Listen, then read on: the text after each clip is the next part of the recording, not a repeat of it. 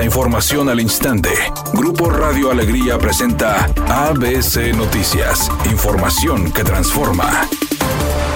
¿Qué tal? Muy buenas tardes, esta es la información. El PRI y el PAN en el Congreso local buscan arrebatarle al Ejecutivo Estatal la aplicación del presupuesto 2023 y para ello pretenden llevar al Pleno la aprobación de una reforma diseñada a su medida. Con el apoyo de la legisladora independiente Jessica Martínez, quien la semana pasada se separó de la bancada de Morena, PRI y PAN anunciaron que antes del miércoles 7 de diciembre buscarán aprobar reformas a la ley de egresos, una atribución que siempre ha sido del Ejecutivo para llevar a cabo las modificaciones legales se requiere una mayoría calificada de 28 votos que PRI y PAN pueden lograr con el apoyo de Martínez Martínez. Los partidos opositores incluso anunciaron que citarán y escucharán las necesidades financieras de los municipios, organismos y demás instituciones públicas cuya operación depende de la ley de egresos. El documento explica que el propósito para el año entrante es que no se destine el mismo presupuesto que el año actual, como lo prevé la ley y expusieron que la decisión fue tomada debido a que el gobernador Samuel García no presentó ante el Poder Legislativo la Ley de Egresos 2023.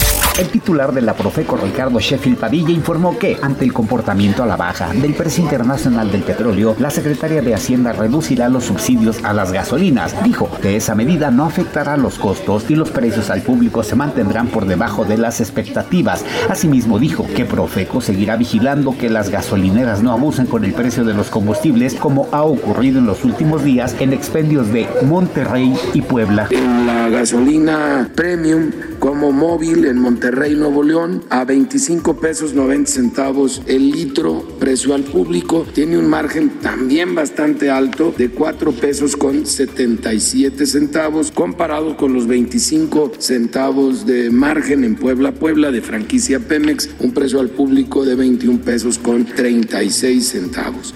Editorial ABC con Eduardo Garza. Los diputados del PAN y del PRI tienen secuestrado, detenido, congelado, como lo quiera llamar, el presupuesto de egresos del Estado 2023. Ahora el PRIAN citó para el 7 de diciembre para hacer una reforma a la ley de egresos y quitarle al gobernador una atribución que siempre ha sido del Ejecutivo, que es presentar el presupuesto de egresos. Si hacen eso, los diputados del PRI y el PAN, los de Movimiento Ciudadano, se irán a la Suprema Corte. Y si se hace el proceso largo, el único perdedor es el pueblo de Nuevo León y nos quedaremos con el presupuesto 2022, que no se incrementará ni siquiera con la inflación. Así las cosas en blanco y negro en el Congreso Estatal.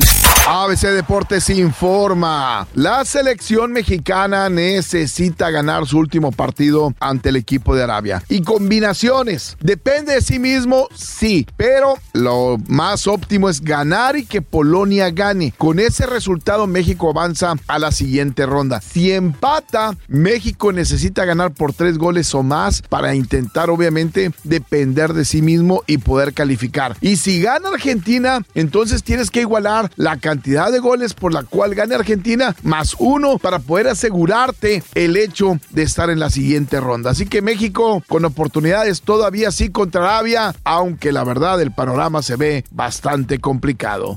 Luego de que se dio a conocer que la ceremonia de la entrega de los premios Ariel a lo mejor del cine mexicano del próximo año se cancelaría de manera definitiva, Guillermo del Toro se convirtió en tendencia al utilizar sus redes sociales diciendo que él se ofrece a patrocinar las estatuillas que junto con algunas otras personas él podría hacer que el evento sí se realice.